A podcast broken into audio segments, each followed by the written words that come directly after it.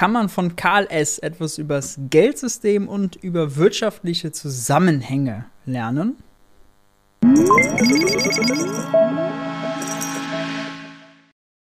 Hi und herzlich willkommen bei Geld für die Welt. Ich bin Maurice und auf diesem Kanal dreht sich alles um die Frage, wie geht progressive Wirtschaftspolitik?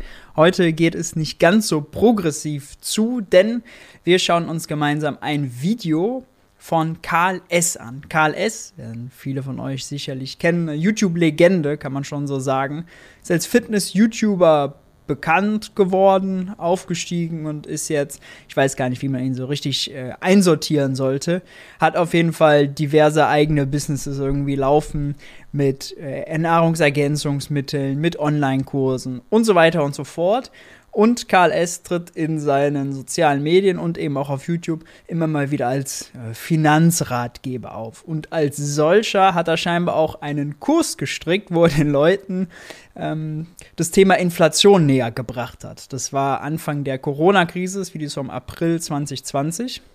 Und ich glaube, inspiriert hat ihn ein Video von Dr. Markus Krall, so ein Crash-Prophet auch, auf das nimmt er nämlich äh, Bezug in einem anderen Video. Und das hat ihn scheinbar dazu veranlasst, darüber zu reden, okay, wir haben jetzt Corona, kommt jetzt die Hyperinflation, ja oder nein? Wenn ja, warum kommt sie? Und was kann man dann dagegen machen? Äh, das wird äh, relativ unterhaltsam, vermute ich mal. Und wir schauen uns mal, wie er uns äh, Inflation erklärt. Das Gute ist immer, das Gute ist immer, er ist sich auch nicht zu schade, große Bögen zu spannen, wenn es mal um historischen Ab Abriss geht, äh, wenn es um Zusammenhänge geht. Und er ist immer sehr selbstsicher. Das heißt, äh, das ist alles, was man braucht, plus ein bisschen Popcorn und gut unterhalten zu werden. Deshalb die Empfehlung, hol euch was zu trinken, hol euch ein Popcorn, hol euch sonst noch was und äh, lehnt euch zurück. Wir schauen uns jetzt gemeinsam den äh, 20-minütigen Online-Kurs von Karl S. zum Thema Hyperinflation an. Hyperinflation aus Sicht eines Unternehmers für Unternehmer und auch für Selbstständige primär. Arbeitnehmer sollten dieses Video auch sehen. Allgemein ganz wichtig, denn wir hatten nicht nur in Deutschland schon mal eine Hyperinflation, wo das Klassenbewusstsein ist, hat er, hat er, gleich, mal, hat er gleich mal bewiesen. Also ist für, für, für Unternehmer und für Selbstständige. Aber Arbeitnehmer sollten das natürlich auch sehen. oh, geil. Das Geld hinterher wertlos war. Von 1914 bis 1923. Wir haben ständig auf der ganzen Welt überall Inflationen und Währungscrashes. Wir schauen uns auch ganz kurz an, ein Beispiel aus Venezuela, was aktuell gerade läuft. Und wir schauen uns an die Vorhersage vom Dr. Markus Krall, also Eurocrash 2022, was soll man dann tun? Und ich werde hier unten eine digitale Informationsveranstaltung verlinken für alle Unternehmer und Selbstständige oder auch für alle die, die ihr Geld schützen wollen, die ein Online-Business starten wollen oder ähnliches, wo ich ganz genau erklären werde, was man jetzt in den nächsten Wochen und Monaten unbedingt machen sollte, weil wir sind aktuell gerade in so einer leichten Rezession, Deflationsphase. Wie kann man sich jetzt schützen? Also wie kann man jetzt richtig investieren? Kosten sparen, auch Steuern und Miete aus dem Weg gehen. Wie kann man jetzt auch sich auf die richtigen Branchen und Produkte konzentrieren, sein Team stabilisieren, Unternehmensprozesse digitalisieren und vor allem das richtige Marketing machen, um jetzt auch zu expandieren durch die Krise und auch vor allem sich vorzubereiten nach der Krise. Also extrem wichtiges digitales äh, Informationsthema wird veranstaltet in dem Video zur Hyperinflation muss er erstmal eingestehen, oh scheiße, wir haben hier gerade erstmal Rezession und Deflation. Aber egal, kommt zum Online-Meeting, da werdet ihr perfekt darauf vorbereitet, wie ihr auch in der Krise expandieren könnt. Ja? Denn äh, das machen die erfolgreichsten Unternehmen. Die expandieren auch in der Krise. Ja? Die bereiten sich schon in der Krise auf die Zeit nach der Krise vor. gute Tipps, gute Tipps. Jeden Abend aktuell um 20 Uhr, aber nur noch für kurze Zeit. Also melde dich hier unten unbedingt an. Also Schutz, Investition und Expansionsmöglichkeiten schauen wir uns an. Zunächst mal, was ist eine normale Inflation? Das ist bei zwei bis fünf Prozent. Das wird in Wiesbaden gemessen vom Statistischen Bundesamt und da wird ein sogenannter Warenkorb zusammengestellt. Und dann schaut man, es gibt drei unterschiedliche Warenkörbe und dann schaut man, wie stark steigen die Preise zum Vormonat und zum Vorjahr. Das ist bei uns in Deutschland gemessen 2 bis 5 Prozent, real würde ich sagen eher 5 bis 10 Prozent. Dann bei 20 Prozent Inflationsrate spricht man von einer galoppierenden Inflation. Das ist schon ziemlich gefährlich. Und natürlich ab 50 Prozent Hyperinflation, das dann eine Totalkatastrophe für viele, aber eben nicht für alle und für wen das sogar vorteilhaft ist, dazu kommen wir gleich. Was sind die Ursachen und was beobachten wir auch gerade aktuell? Also, es gibt zwei Hauptursachen. Die sehen wir beide hier. Und die erste Ursache ist das Sinken der Produktmenge, schlechtere Produktion, Ausfallen von Gliedern aus einer Produktionskette und schlechtere Produktivität. Was ist es zum Beispiel? Ein Streik, wenn Leute nicht mehr arbeiten, wenn die Bänder stillstehen, wenn es politische Unruhen gibt, dann sinkt die Produktmenge. Da unterstreicht er wieder sein ganzes Klassenbewusstsein. Der erste Grund, der zu einer sinkenden Produktion führt, ist natürlich der Streik. War gerade Anfang der Corona-Zeit sehr wichtig. Ähm, da sind alle äh, in Streik gegangen, weil sie jetzt noch höhere Löhne schnell verhandeln wollten, bevor, äh, bevor die Pandemie kommt. Ja, es ist sehr, sehr richtig, sehr wichtig. Und was gleich schon mal auffällt, er hat da Produktmenge und Geldmenge stehen. Das sind zwei, beides zwei ja, äh, Bestandsvariablen. Eigentlich muss man, um Sachen zu erklären, immer die Flussvariablen nehmen.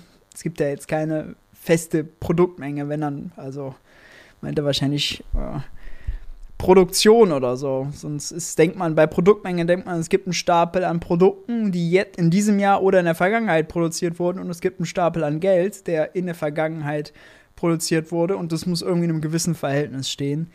Das lernt man leider auch in manchen, äh, manchen Unterrichtsinhalten, schon in der Schule, auch in der Hoch- und Berufsschule, Uni, überall. Ist leider falsch. Kommen wir aber gleich nochmal zu, denn das würde er ja sicherlich noch, noch ausführen. Dann der nächste Grund, Katastrophen. Das gab es schon oft, wenn beispielsweise in Mexiko durch ein Unwetter sehr viele Maisfelder zerstört werden durch ein Unwetter, durch Hagel, durch Überflutungen, durch ähnliches, dann kann auch einfach eine Warengruppe massiv steigen. Es ist ja klar, wenn ich davor so eine Produktion habe und jetzt nur noch so eine Produktion habe, dann verlange ich natürlich für das wenige, was ich habe, viel mehr Geld. Es ist ja logisch. Wenn ich beispielsweise auch statt 10.000 T-Shirts nur noch 1000 T-Shirts herstellen kann, dann verlange ich jetzt pro T-Shirt nicht mehr 30 Euro. Dann sage ich, ich will 50 Euro. Oder ich will 100 Euro. Und wenn es dann nur. Oh, Bruder, da machst du aber Verlust. Der Unternehmergeist, äh, wo ist der hin? Wenn du dann nur 20 Euro mehr verlangst, obwohl du nur ein Zehntel T-Shirts produzierst, das, das klingt nach Verlustbusiness. Nur noch 100 Stück sind, dann sage ich, ich will sogar 1000 Euro für ein T-Shirt. Das heißt, man muss immer einen Blick haben. Ganz wichtig, Dreisatz. Dreisatz ist elementar. Also das sollte man, war nochmal ein Appell. Leute, Karl S. ist ja auch so ein Typ, ihr müsst euch alle selber bilden, jeder ist für sich selbst verantwortlich, jeder kann sich aus jeder Scheiße selbst befreien, kann alles werden, wenn er nur genug Gas gibt, wenn er sich nur genug bildet. Bildung ist auch die beste Chance, um Krisen äh, zu meistern, denn Bildung wird ja nicht wertlos, danach kann man die Bildung wieder einsetzen. Erster Bildungstipp hier ganz praktisch. Dreisatz, Leute. Dreisatz ist das, womit ihr auf dem Arbeitsmarkt absolut wettbewerbsfähig werdet. Welche Länder, welche Produktionen werden negativ beeinflusst? Und da muss ich mir auch vielleicht da mal Vorräte kaufen. Da muss ich mir dort vielleicht Vorräte kaufen. Ich zum Beispiel, ich betreibe auch, beziehungsweise ich betreibe mich selber, aber sowas wie ein Schrebergarten zum Beispiel, kann auch sehr von Vorteil sein. Das heißt also, man mietet sich eine Gartenfläche an, ja, und dann kann man da beispielsweise Rentner oder, oder Jugendlichen oder anderen Leuten einen Job geben, die bepflanzen dann den Garten oder man kann es auch selber machen. Aber ich zum Beispiel, ich zahle an einige Rentner oder auch an junge Leute Geld, habe dann Flächen und dann bauen die dort Tomaten an, die bauen Kartoffeln an, die bauen Maiskolben an. Und ich produziere dann auch einen Teil meiner Lebensmittel sogar selber. Und Dinge wie Ganz wichtiger Skalierungstipp für die äh, Unternehmer unter uns. Subsistenzwirtschaft, da müssen wir hin zurück. Jeder muss wieder sein eigenes produzieren. Dann kommt man nach vorne. Dann kann einem nämlich Vaterstaat und sonst wer überhaupt nichts anhaben. Reis, Nüsse und ähnliches, das lagere ich auch bei mir im Keller in gröberen Mengen an. Dann das nächste ist eine Planwirtschaft. Ich vermute mal, Karl S. hat jetzt auch, äh, weil wir gerade den Ukraine-Konflikt hatten, hat er auch Gas und Öl und Kohle selber gelagert. Produziert er vielleicht auch selber, hat er auch in seinem Schrebergarten noch irgendwelche Fracking-Flächen. Da ist er auch unabhängig. Ja. Es muss, man muss immer vorbereitet sein, vorausschauend agieren, Leute. Ne? Vorausschauend agieren. Wirtschaft. Warum sind denn in China und auch in Russland während dem Sozialismus, während der Planwirtschaft so viele Menschen gestorben? weil es extrem ineffizient ist. Eine Marktwirtschaft sorgt für sehr viel Wettbewerb. Und bei einem Wettbewerb, da will jeder irgendwas erfinden, dass er besser, schneller, mehr und günstiger produzieren kann. Und dann wird die Produktion viel effizienter. Deswegen sind westliche Länder, also westliche Länder, waren dann beispielsweise auch in der, Ag in der Agrarwirtschaft viel, viel, viel produktiver und haben pro Fläche Land viel mehr rausgeholt. Und in der Planwirtschaft, ja, ist ja mir e-, egal, es ist ein Plan, alle werden gleich bezahlt. Also in der Planwirtschaft geht natürlich die Produktmenge runter, weil ineffizient gearbeitet und auch ineffizient produziert wird. Und es gibt keine Innovation, weil es gibt gar keinen Anreiz. Der Anreiz fehlt. Ich hoffe nur nicht, dass er uns nachher erzählen will, dass äh, der, die Inflationsgefahr daher rührt, dass wir auf dem Weg in die Planwirtschaft sind. Das könnte ich mir vorstellen, dass das der Markus Krall permanent, äh, permanent sagt und deswegen eine Euro-Crash 22 vorher sieht, wegen der Planwirtschaft. ja, haben wir noch schönen historischen Abriss bekommen. Ja? Jetzt wisst ihr alles, was ihr über Planwirtschaft und Sozialismus wissen müsst und auch was ihr über Marktwirtschaft wissen müsst. Es gibt nur Schwarz und Weiß. Ja, das eine ist super gut total produktiver Wettbewerb, kommen nur die besten Sachen raus. Das ist Marktwirtschaft. Der Rest, den können in die Tonne kloppen. Ja. Überzeugend argumentiert, ja. Ganz, ganz wunderbar. Sehr differenziert, wunderbar. Danke. Danke, Herr S. Und natürlich der, der nächste Punkt, Sanktionen. Machen wir mal ein Beispiel. Wann sinkt auch der eigentliche Geldwert? Schauen wir uns mal die Türkei an. In der Türkei ist der Wert des Geldes, die türkische Lire, ist extrem gesunken. Warum? Deren Produktionsmenge ist nicht unbedingt gesunken. Die haben nach wie vor produziert. Aber die Amerikaner haben denen Sanktionen auferlegt, dass die beim Export eventuell hohe Steuern zahlen müssen oder dass andere Länder gar nicht bei ihnen kaufen können. Und jetzt fragen wir uns mal ganz kurz, Warum sind denn manche Währungen, zum Beispiel Dollar, Yen, Euro, Pfund, warum sind solche Währungen viel mehr wert als andere Währungen? Es kommt aus einem Grund.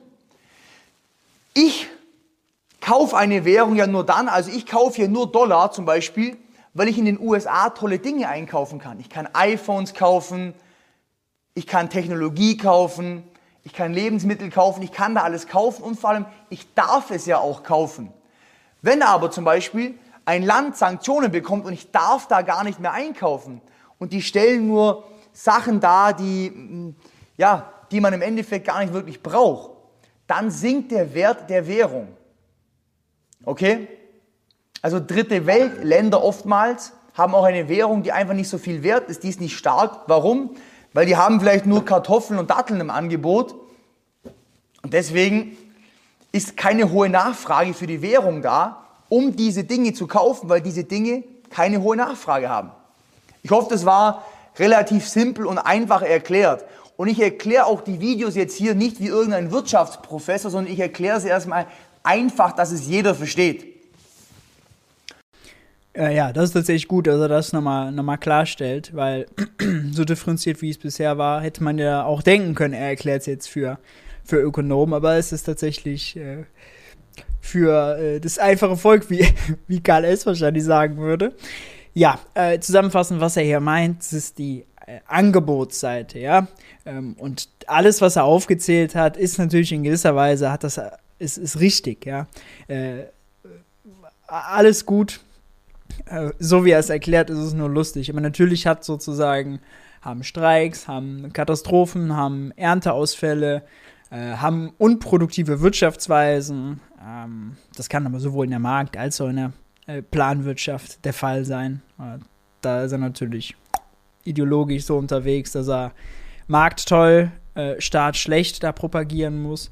Natürlich können auch Wirtschaftssanktionen, wir sehen das gerade an Russland, ja, dann, dann, äh, dann kriegen die natürlich enorme Probleme, wenn die Banken keine äh, Finanzgeschäfte mehr abwickeln können, wenn es äh, Exportverbote gibt, wenn wir hier aus Deutschland äh, Airbus zum Beispiel keine Luftfahrtindustriegüter mehr dahin äh, verkauft. Das bedeutet natürlich einen Produktionsschock für die russische Wirtschaft. Ja.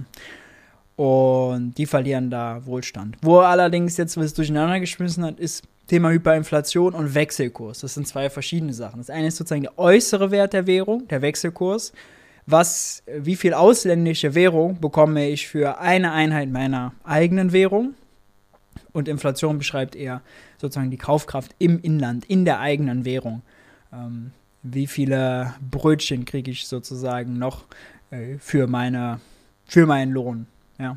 Ähm, das muss man auseinanderhalten. Das geht häufig durcheinander. Das sollte man auseinanderhalten. Weil es gibt auch ganz, also ganz unterschiedliche Ursachen. Und also bei Wechselkursen ist es so, die sind, wenn eine Währung, wenn der US-Dollar gegenüber dem Dollar zulegt, dann verliert der Euro. Ja, also die sind sozusagen zwei Seiten einer Medaille. Nirgendwo sieht man das so klar wie bei Währungen. Und bei Inflation kann es halt sein, dass wir in jedem Land im Inland einen Kaufkraftverlust haben. Ja, aber nicht jede Währung kann gleichzeitig gegenüber anderen Währungen an Wert verlieren. Das ist falsch. Das ist gegen die Logik. Deswegen sollte man das auseinanderhalten. Und das nächste ist, die Produktionsmenge geht runter, okay? Also Produktionsmenge sinkt, aber Geldmenge, also Geldmenge steigt. Das heißt, das Angebot an Geld geht hoch wie passiert das? Und die Nachfrage an Produkten geht hoch. Ja, aber wenn es viel Geld gibt und dieses viele Geld trifft auf weniger Ware, dann wollen die Leute für die Ware viel mehr Geld und Geld verliert seinen eigentlichen Wert. Schauen wir uns mal ganz genau an, wie das in den 1920ern passiert ist in Deutschland bevor er jetzt hier ganz viel Unsinn verzapft, will ich euch auf ein Video hinweisen, nämlich das hier, vier Mythen über Inflation. Da habe ich genau auch diesen Mythos, dass Geldmenge per se zur Inflation führt, widerlegt. Das ist nämlich Quatsch. Äh, weder ist es so, dass äh, die Geldmenge gesteuert wird von außen, noch so, dass die Produktionsmenge fix ist es kommt wirklich auf Angebot und Nachfrage an. Wenn ich mehr äh, Einkommen habe, zum Beispiel, ja, dann kann ich mehr nachfragen. Dann merkt der Bäcker Lutz, oh, ich kaufe mehr Brötchen von ihm. Äh, und wenn er dann, wenn, wenn ganz viele gleichzeitig mehr Brötchen vom Bäcker Lutz nachfragen und er gar nicht mehr mit Brötchen backen hinterherkommt, hat er einen Anreiz, den Preis zu erhöhen. Das wäre sozusagen nachfragegetriebene Inflation. Das ist aber nicht das, was er jetzt eigentlich neun Minuten vorher erklärt hat. Nämlich, äh, es gibt natürlich auch die angebotsseitig bedingte Inflation. Das ist dann der Fall, wenn äh, Mehl teurer wird, wenn auch Arbeit teurer wird, zum Beispiel weil die Löhne steigen, wenn äh, die Arbeiter vom Bäcker Lutze streiken, ganz hypothetisch, ja. Äh, wenn das zu Produktionsausfall führt beim Bäcker Lutze oder die Produktion teurer macht, auch das. Ja, Unternehmen wollen natürlich ihre Profite erhalten Deswegen, wenn die Kosten steigen, versuchen sie auch die Preise zu erhöhen. Das muss man allerdings beides auseinanderhalten und bei Geldmenge darf man nicht von Geldmenge eins zu eins auf Nachfrage schließen. Denn wenn Geld erzeugt wird, wenn Christian Lindner Ausgaben tätigt und jemanden und das Geld verbuddelt, ja, bezahlt jemanden dafür, äh, das Geld zu verbuddeln, was er bekommt, dann gibt es mehr Geldmenge, aber es interessiert keiner. es muss auch ausgegeben werden. Und da kommt es darauf an, wer kriegt das Geld, wofür wird es geschaffen und wenn Christian Lindner zum Beispiel einen Straßenbauer beauftragt, ähm, dann schafft er ja auch gleichzeitig einen Gegenwert. Ja, dann haben wir eine neue Straße zum Beispiel, neue Infrastruktur, die macht dann äh, alles produktiver, äh, kurbelt die Wirtschaft an. Derjenige, der die Straße gebaut hat, kriegt einen Lohn, damit geht er zum Friseur, dann gibt es mehr Haarschnitte. Dann steigt sozusagen mit der anfänglichen Geldausgabe des Staates, kann auch privat sein, kann auch sein, dass der Straßenbauer sich einfach beim Bankkredit aufnimmt um einen privaten Auftrag auszufüllen. Aber dann steigt sozusagen mit der anfänglichen Geldschöpfung auch die Produktionsmenge, weil damit sozusagen das in Nachfrage übergeht und dann Produktion erzeugt wird. Aber nochmal, schaut euch das Video an, vier Mythen äh, zur Inflation, da habe ich es genauer erklärt. Oder, fällt mir gerade ein, diesen Artikel hier, wen interessiert die Geldmenge, da habe ich es nochmal, glaube ich, einen Ticken plastischer und einen Ticken ausführlicher beschrieben. Jetzt schauen wir mal, was Karl S. uns dazu erklärt. Wir hatten eine Rezession, eine Wirtschaftskrise ja, nach dem Ersten Weltkrieg. Und zum Thema Deflation komme ich noch in einem anderen Video. Ich werde Deflation noch ganz kurz hier anschneiden.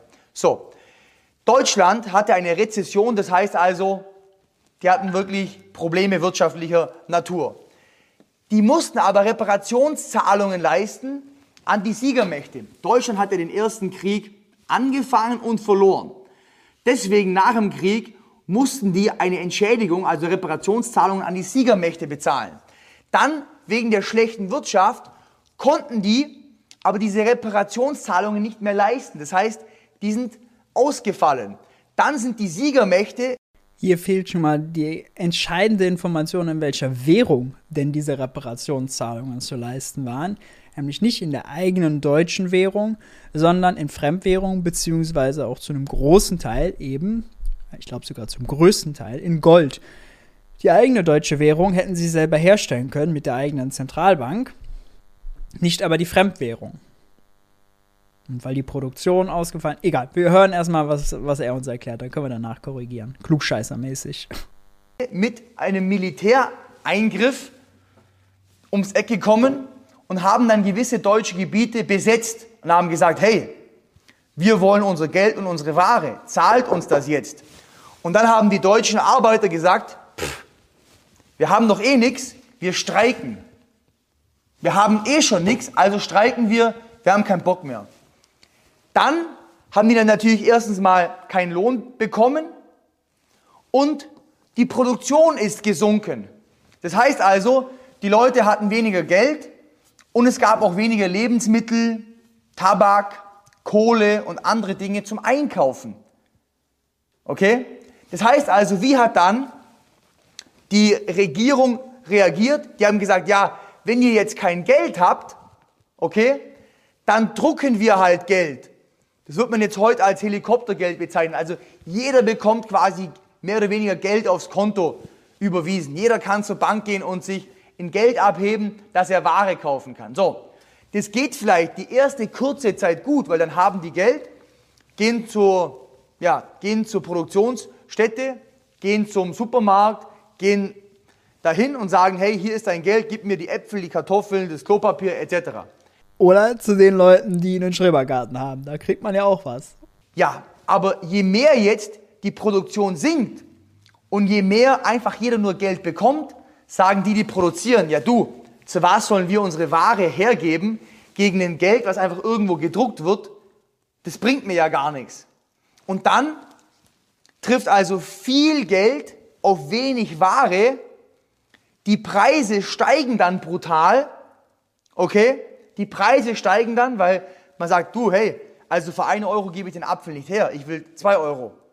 Dann paar Tage später, ich will 4 Euro für den Apfel, ich will 10 Euro für den Apfel, weil die Äpfel werden immer weniger, das Geld wird immer mehr.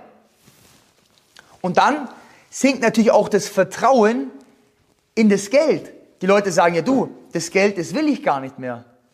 Und dann wird das Geld also entwertet. Das heißt, das eigene Geld wird nichts mehr wert und große Verlierer sind die Sparer. Und wer sind denn im Regelfall die Sparer? Die Arbeitnehmer, die sparen ihr Geld. Was machen Unternehmer? Die investieren eher, die haben Schulden. Auch ich habe zu jedem Zeitpunkt mehrere Millionen Euro Schulden, aber nicht irgendwelche Konsumschulden für den nächsten Flachbildfernseher oder für einen Ferrari, sondern beispielsweise für Immobilien. Und diese. Oh Mann. Das ist geil. Also, wir müssen mal kurz äh, einen Schritt zurückgehen. Erstmal, Teile der Story sind natürlich richtig, ja. Wir hatten äh, Krieg, die Wirtschaft war zerstört, Reparationszahlungen, Fremdwährungen. Wie kommt man an diese Fremdwährung? Nun, an Fremdwährung und auch an Gold kam man nur, indem man Sachen exportiert. Ja, dass wir sozusagen deutsche Güter ans Ausland verkaufen und damit die mit Fremdwährung oder Dollar bezahlen lassen. Das heißt, wir hatten zu Hause schon eine eingeschränkte Wirtschaftskraft, dadurch, dass hier Krieg war. Ja, viel Industrie, viel Wirtschaft zerstört. Dann gibt es noch den Druck, ganz viel nach außen zu verkaufen, zu exportieren. Gerade der Staat hat da extrem viel Druck gemacht, weil er dann ja die Reparationen leisten musste. Und im Inland waren die Konsumbedürfnisse nicht erfüllt, weil die Leute natürlich auch nachfragen wollten. Und wenn die gearbeitet haben, haben die Lohn bekommen, den wollten sie ausgeben. Und da ist sozusagen extrem viel Nachfrage auf ein äh, vom Krieg, auf eine vom Krieg zerstörte Wirtschaft getroffen, die sozusagen gar nicht hinterherkam, das alles zu produzieren und vieles, was sie produziert hat, eben nicht fürs Inland produziert hat, sondern fürs Ausland. Das heißt, zu Hause in Deutschland gab es eine Konkurrenz zwischen Konsumenten und quasi dem Staat, der die Reparationsleistungen äh, erfüllen wollte, musste. Ja, das ist sozusagen das Grundproblem, der toxische, das, der toxische Cocktail. Dann zu dem, was am Ende gesagt ist, wer spart? Die Arbeitnehmer. Wer investiert? Die Unternehmer. Äh, er habe ja immer Schulden. Da muss man sagen, also ja, zwischen Nettoschulden und Bruttoschulden noch nicht so ganz, äh, äh, das noch nicht so ganz geblickt. Er wird wahrscheinlich ein positives Nettovermögen haben, ja. Mehr Vermögen äh, als, äh, als Schulden den meisten Leuten, den meisten Arbeitnehmern ist eben nicht vergönnt, viel zu sparen, weil die Löhne dafür nicht reichen, weil das Einkommen dafür nicht reicht. Hingegen sind Leute mit hohem Einkommen, typischerweise die, die hohe Sparquoten haben und einen Teil davon, das machen, was er jetzt investieren denkt, äh, anlegen. Ja? Ähm, zum Beispiel auch in Aktien. Es ist makroökonomisch gesehen eher sparen als investieren, aber da wollen wir jetzt äh, sozusagen nicht zu penibel sein. Und de facto ist es so, dass die unteren 10, 20 äh, Prozent, ein Großteil davon, hat gar kein Nettovermögen, hat sogar ein negatives Nettovermögen. Da sind die Schulden also größer als das Vermögen. Diejenigen, die vermögend sind, die hohe Einkommen haben, die vielleicht auch Unternehmer sind, so wie er, die mögen brutto mehr Schulden haben, aber weil dem ein höheres Vermögen gegenübersteht, haben sie ein positives Nettovermögen. Das äh, hat er hier verwechselt. Ist aber wichtig auseinanderzuhalten. Diese Schulden, das ist jetzt vereinfacht formuliert, fallen dann quasi auch weg. Das heißt, die Leute, die vor so einer Krise Immobilien haben und Investitionsschulden haben, die haben dann natürlich einen großen Vorteil. Sparer, die Geld haben, haben dann eher Nachteile. Das heißt, auch in diesem Online-Coaching, was wir machen, ganz wichtig, also melde dich da unten da dafür an, für diese digitale Informationsveranstaltung, da gehen wir auch durch, wo soll man jetzt rein investieren, statt nur einfach zu sparen, ja? Bis zu welchem Grad macht Sparen noch Sinn? Bis zu welchem Grad soll ich aber vielleicht eher in Gold, in Kryptowährungen oder ähnliche Dinge investieren, in Bildung und so weiter? Also was soll ich jetzt machen? In Marketing investieren, in Mitarbeiter investieren, solche Themen. So, das heißt also, die Leute sagen wir mal ganz vorsichtig, der Kollege ist halt einen sehr weiten Investitionsbegriff. Von Immobilien über Kryptowährung bis zu äh, Personal und Werbung. Und Werbung. Wir wollen eher Waren, Devisen und Gold. Ja, macht es also vielleicht Sinn, wenn das Geld nichts mehr wert ist, ja, dann habe ich doch lieber Dollar. Und zu so einem Beispiel kommen wir jetzt gleich, ähm, zum Beispiel in Venezuela. Was ist in Venezuela? In Venezuela ist die Wirtschaft und die Produktion stark abgesunken. Wir haben jetzt hier Venezuela und da haben wir Kolumbien und da geht es dann nach Mittelamerika und da ist dann Nordamerika. Also Mexiko, USA und dann oben Kanada. So. Länder zeichnen kann er besser als Dreisatz, das können wir schon mal festhalten. So. Haben wir folgendes Szenario. Hier ist die Produktion unten. Geld ist nichts mehr wert. Also was wollen Seht ihr, ja? Geld ist nichts mehr wert, Produktion ist unten. Sieht man da ganz klar abgebildet, hat er gemalt. die Leute haben? Die wollen Peso Colombiano haben. Die wollen kolumbianische Peso haben. Warum? Mit diesem kolumbianischen Peso ja, können sie hier rübergehen und einkaufen. Können beispielsweise Essen einkaufen und wieder zurückkommen. Ja, das heißt also, ein Venezuelaner, der will gar kein Venezuel, äh, äh, venezuelanisches Geld. Der will lieber Dollar, der will Gold, der will Peso, der will Bitcoin, der will Euro. Ja? Warum ist auch zum Beispiel ein Bitcoin extrem sinnvoll? Weil Gold muss ich ja physisch irgendwo haben, das muss ich transportieren. Wie will ich jetzt einem, wenn ich jetzt beispielsweise aus den, aus den USA was importieren will, was kaufen will, wie soll ich dem jetzt Gold schicken? Schwieriger. Bitcoin kann ich mir einfach so schicken, ganz einfach. Aber seht ihr, die Venezuelaner, die wollen jetzt Peso, Dollar, Euro. Die wollen gar kein venezuelanisches Geld mehr. Könnt ihr außerdem alles, was ich gerade sage, könnt ihr googeln. Googelt mal Venezuela. Alles, was er gerade gesagt hat, könnt ihr auch googeln. Hat er nämlich auch nur vorher kurz gemacht. Einfach mal googelt mal Venezuela, eingegeben, Venezuela. Und dann äh, hat er alles gefunden, was er da gesagt hat.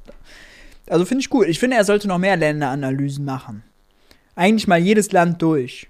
So von oben anfangen, USA, dann mal ruhig auch Japan, Eurozone, Unterschied Griechenland, Deutschland, bis runter bis zu den ärmsten Ländern. Mal schön Liberia analysieren. Ja. Ich, sollten wir vielleicht mal, mal sammeln, dass er uns da mal ein, ein schönes Coaching macht. Schöne Länderanalyse. Ja. Mit natürlich Investmentempfehlungen am Ende. Venezuela, aber um kurz ernsthaft darauf zu antworten, ist natürlich immer so ein Fall. Also er hat ja quasi gar nichts gesagt, äh, wirklich äh, analysiert, was da los ist. Aber Venezuela ist immer so eine Ausnahmesituation, ein Land, was mega mies gemanagt wird. Die müssen sogar Klopapier importieren. Äh, die kümmern sich nur um die Ölprodu Ölproduktion und verkaufen das. Und dann, wenn der Dollarkurs abcrasht oder wenn der Ölpreis sinkt, dann haben die auf einmal äh, ein krasses Problem. Ja, weil die ihre eigene Währung nicht vernünftig äh, institutionalisiert haben, weil die schwache staatliche Institutionen haben. Äh, viel Schwarzmarkt, viel Kriminalität, keine diversifizierte Wirtschaft. Natürlich gibt es da Probleme. Aber die Probleme da sind viel, viel größer als Geldmenge in äh, in der eigenen Währung. Ja, das wahrscheinlich, äh, das kommt am Ende als Problem obendrauf. Ja, wenn alles scheiße ist, wenn die Wirtschaft nicht läuft, wenn die Wirtschaft scheiße ist und man dann äh, sozusagen ja, auf eine unproduktive Wirtschaft äh, versucht es zu kaschieren, indem man den Leuten äh, viel Geld gibt oder indem der Staat sehr hohe Ausgaben tätigt, dann ist das natürlich ein gefährlicher Cocktail, weil dann kann die Wirtschaftsleistung sich auch nicht anpassen, ja, zumindest nicht so schnell. Das ist ein Problem. Aber mit Inflation in entwickelten Ländern wie bei uns hier in Deutschland, in Frankreich, also das 0,0000 Prozent äh, zu tun. Ne? Das ist wirklich, wenn er darauf nachher schließt, dann das ist kein Argument. Und was passiert dann? Das ist immer der Treibstoff für Feindbildung und für Konflikte. Auch zum Beispiel die NSDAP unter Hitler, die haben natürlich auch diese Situation genutzt und haben gesagt, hey, schau her, die ganzen Siegermächte, die haben uns ja kaputt gemacht. Die wollten ihre Reparationszahlungen, haben dann unsere Währung in die Knie gezwungen, unsere Wirtschaft in die Knie gezwungen. Also sind wir jetzt gegen das Ausland. Das heißt, politisch wird sowas immer genutzt, auch in Deutschland. Wenn es uns zu, also wenn es uns zunehmend wirtschaftlich schlechter geht, viele aus der Mittelschicht ihre Jobs verlieren, das Geld entwertet wird, dann werden sehr viele Leute eher rechts AfD wählen und ähnliches. Ganz klar. Also wenn die Politik nicht dafür sorgen kann, dass es dem Volk gut geht, dann wählt das Volk auf den Flanken und nicht mehr in der Mitte. Das ist an sich erstmal auch nicht falsch. Allerdings muss man eine wichtige Sache hier bedenken. Hans-Werner Sinn macht es auch immer falsch. Das ist auch im Interview mit Roland Tichy, im berühmt-berüchtigten äh, Ketchup-Interview von Hans-Werner Sinn und Roland Tichy falsch gemacht. Man darf nicht einfach nur äh, sagen, dass die Hyperinflation, die wir damals hatten, die Bevölkerung, Anführungszeichen, NSDAP und Hitler reif gemacht hat. Das ist das Sinnargument und so ein bisschen auch das, äh, was Karl S. jetzt hier so in den Raum stellt. Sondern, wenn man das so erzählt, lässt man einen ganz entscheidenden Part aus. Nämlich, dass es eine krasse Wirtschaftskrise, eine krasse Deflation gab, unmittelbar davor, nämlich ja, Brüning. Der hat äh, Sozialausgaben gekürzt, Löhne gekürzt, Steuern erhöht, schlimmste Austerität gemacht. So ein bisschen das, was Griechenland gemacht hat. Ähm, und das hat die Bevölkerung, hat zu Armut geführt, das hat zu Arbeitslosigkeit geführt. Und das hat die Bevölkerung sozusagen, wie jetzt Hans-Werner Sinn sagen würde, Hitlerreif gemacht. Nicht nur die Hyperinflation, das ist eine verkürzte äh, Darstellung der historischen Zusammenhänge und auch vor allem der zeitlichen Abfolge. Denn erst kam die Hyperinflation, dann kam irgendwann die krasse Deflation und Wirtschaftskrise und äh, Brüning. Und dann kam sozusagen äh, der Wahlerfolg der NSDAP und all diese dunkle, schwarze, grausame Geschichte, die wir alle kennen. Aber man muss die Sachen eben auseinanderhalten und richtig darstellen. Ja. Also, wo muss der Fokus liegen? Ware, Produktion und auch Eigenproduktion. Auch wir in Deutschland, es ist ganz wichtig für unser deutsches Land, dass wir nicht alles nur in China produzieren lassen oder irgendwo anders. Ja? Es ist ganz wichtig, dass wir in Deutschland Energie produzieren, also alles, was die Verbraucher, also alles, was unsere, unsere Industrie im Gange hält, also Energie, Kohle, dass wir plädiert, Karl S. hier gerade für einen starken Staat, der äh, auch strategische Industrie- und Wirtschaftspolitik macht. Hm? Dafür, dass er am Anfang so über Planwirtschaft abgerantet hat und Marktwirtschaft als so was Tolles, Effizientes mit Wettbewerb dargestellt hat und ja, die bösen Wirtschaftssanktionen, die Börsen, äh, die bösen äh, Zölle, Freihandel ist ja ganz toll. Also hier widerspricht er sich leider, der Kollege. Kann nicht alles haben. Wir auch Dinge wie Öl haben. Erdöl. Es ist ganz wichtig, dass wir in Deutschland Produktion haben von Lebensmitteln, von Textilien, von Maschinen und dass wir auch nicht zu viele Teile der Supply Chain ins Ausland outsourcen. Also ich bin wieder ganz stark dafür, auch politisch gesehen, dieses ganze Thema Globalisierung. Das ist zwar schön und gut, aber man muss das eigene Volk mit allen Waren und Gütern, die man braucht, selber versorgen können, durch die ganze Supply Chain durch. Und man darf da nicht zu angewiesen sein aufs Ausland. Karl S. Äh, gegen Globalisierung. Dem Take hätte ich äh, am Anfang dieses Videos auch nicht, auch nicht gerechnet. So, dann Anteile an den Aktien in den Branchen, die steigen werden. Circa 85% wird sinken, 15% wird circa steigen. Das wird dann auch alles in meinem Online-Seminar, wofür man sich hier, hier unten anmelden kann, erklärt. Dann da findet ihr raus, welche 15% steigen und welche 85% sinken. Man muss selber als Unternehmer sein Angebot anpassen. Man muss also ganz klar überlegen, was habe ich für eine, für eine Supply Chain, wie stelle ich mich auf, wie passe ich mein Produktangebot an und wie kommuniziere ich mein Produktangebot. Also jetzt Marketing und Verkauf wird jetzt wichtiger als jedes, erkläre ich auch alles in diesem, in diesem Online-Seminar, weil viele Wettbewerber werden jetzt ihre Marketingbudgets kürzen, Viele Wettbewerbe werden auch ausscheiden, die kann man dann später potenziell sogar kaufen. Also ganz interessante Themen. Dann, man muss mit seiner Belegschaft, mit seinen Mitarbeitern kommunizieren.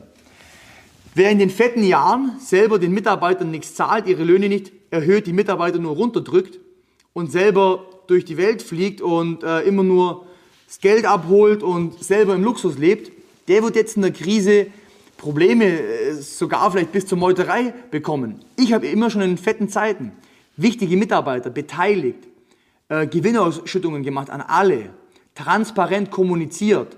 Und das ist jetzt ganz wichtig, dass man jetzt mit seinen Mitarbeitern redet. Jetzt ist es wichtig, mit den Mitarbeitern zu reden und natürlich Gewinnausschüttungen. Nicht Lohnsteigerungen, natürlich nicht. Nur die Gewinnausschüttungen, ja, damit die Löhne müssen ja auch gezahlt werden, wenn die Gewinne nicht fließen. Lieber Gewinnausschüttungen. Ja, ja, ja, ja. Deswegen ist es auch nur für Unternehmer bzw. Selbstständige. Dass man auch mal Mitarbeiter, zum Beispiel, ich könnte jetzt in der schlimmsten Phase locker zwölf Monate lang, meine Mitarbeiter alle, alle aus eigener Tasche zahlen. Und selbst wenn es noch länger gehen würde, würden meine Mitarbeiter sagen, hey, weil du uns immer am Gewinn beteiligt hast, weil du immer so transparent warst, weil wir an die Mission, ans Unternehmen glauben, arbeiten wir auch mal für einen reduzierten oder sogar für keinen Lohn. Ja?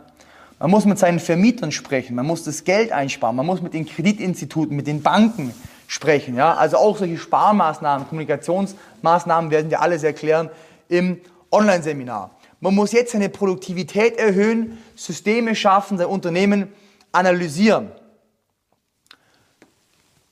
und Prozesse vorbereiten, um nach dieser Krise massiv skalieren zu können und zu den Gewinnern gehören zu können. Ich hoffe, ich habe jetzt das Thema Hyperinflation und ein paar äh, Stichpunkte klar darstellen können. Für weitere Fragen bitte alles in die Kommentare schreiben und ich empfehle absolut die Teilnahme in dieser Veranstaltung. Der Link ist hier unten. Sei da unbedingt mit dabei. Wenn du das Ganze verpasst hast, dann klick den Link trotzdem an, dann wirst du umgeleitet. Ja, jetzt wissen wir natürlich alle, was Hyperinflation ist, Inflation generell. Äh, jetzt leider ist er nicht auf diesen Punkt am Anfang eingegangen, wo da stand Euro 2022 Dr. Markus Krall. Schade, dass er nicht auf die Prognose genauer eingegangen ist, um dann nochmal zu analysieren, kommt das denn jetzt schon? Weil das hätten wir heute, stand heute natürlich wunderbar bewerten können. Ja, wir sind im Jahr 22, dann hätte man schön einmal den Faktencheck machen können. Ja, äh, keine Ahnung, was ihn da äh, bewegt hat, so ein Video zu machen. Äh, teilweise sehr zusammenhangslos. Interessant war noch, neun Minuten, die ersten neun Minuten waren quasi Produktionsseite, warum die Produktmenge, ähm, pro, warum Inflation von der Angebotsseite oder von der Produktmenge, wie er es genannt hat, kommen kann. Und dann hat er einfach nur Geldmenge gesagt. Nicht erklärt, wo kommt das Geld her, wie entsteht das, äh, macht es einen Unterschied, wie das entsteht, äh, an wen das geht, für was das ausgegeben wird. Und lustig war noch, das ist ja auch selbst widersprochen, empfiehlt jetzt den Unternehmen das Angebot anzupassen. Ich dachte mir, das Angebot wäre total starr, die Produktionsmenge ist starr. Hä, ist das etwa anpassbar, wenn sich die Nachfrage verändert, wie er jetzt sagen will, wenn sich die Geldmenge verändert? Ja. Also, ein ideologisches Feuerwerk äh, der Verwirrung. Es ist natürlich dahingehend äh, übel. Das Video haben jetzt nicht so viele Leute gesehen. Aber solche Leute, andere Influencer, wenn die jetzt gerade in Krisenzeiten dann irgendwelche Finanztipps geben und versuchen, wirtschaftliche Zusammenhänge zu erklären, dann glauben die Leute denen, weil sie sich vielleicht auf anderen Bereichen etabliert haben. Ja, könnte zum Beispiel bei Fitness könnte er super sein, keine Ahnung. Dann glauben die Leute ihm auch, was er über Wirtschaft und Finanzen erzählt. Und wenn da Leute mit viel Reichweite sind, er hat jetzt, glaube ich, gar nicht mehr so viel Reichweite, ich kann das gar nicht einschätzen. Hatte aber eine Zeit lang extrem viel, also äh, extrem erfolgreiche YouTube-Kanäle. Dann ist das natürlich ein Problem. Das ist auch so ein bisschen so das Konzept Crash-Propheten, die auch auf dieser Schiene fahren. Marc Friedrich, äh, allen voran, Florian Homm, die auch äh, extreme Reichweiten haben und dann die Leute, den Leuten den Kopf vernebeln. Ja. Um dann die Leute unsicher zu machen, dann am besten noch die eigenen Produkte zu verkaufen. Karl S. hat das jetzt ja auch perfekt, äh, perfekt umgesetzt. Naja, soweit zu Karl S. Ich hoffe, der Kopf braucht euch nicht allzu sehr. Ähm, mir schon ein bisschen. Ah, ich entschuldige mich dafür, dass ich zwischendurch äh, husten musste und so. Ich sitze hier noch mit einer äh, kleinen Corona-Infektion. Aber es hat ja alles gut gegangen. Ich danke euch, dass ihr dabei wart. Wenn euch das Video gefallen hat, wie immer, lasst ein Like da, lasst ein Abo da. Aktiviert gerne die Glocke, um kein Video in Zukunft mehr zu verpassen. Fragen und Anregungen äh, gerne unten in die Kommentare. Und ihr könnt auch immer Vorschläge machen, was ich denn sonst noch so reagieren soll. Das ist jetzt natürlich eher so lustig gemeint, ähm, nachdem wir ganz oft jetzt zuletzt auch auf Christian Lindner und Robert Habeck reagiert haben. Aber macht da gerne Vorschläge, bin ich gerne offen für. Ansonsten, wenn ihr den Kanal noch unterstützen wollt, könnt ihr das gerne machen. Das hilft äh, über PayPal, über Steady oder über ein Bezahlabo beim Geld für die Welt Newsletter. Äh, danke auch äh, an der Stelle nochmal an alle, die das schon machen. Jetzt habe ich euch tot gequatscht. Es tut mir leid. Äh, haltet die Ohren steif, bleibt gesund und ich hoffe, wir sehen uns beim nächsten Video.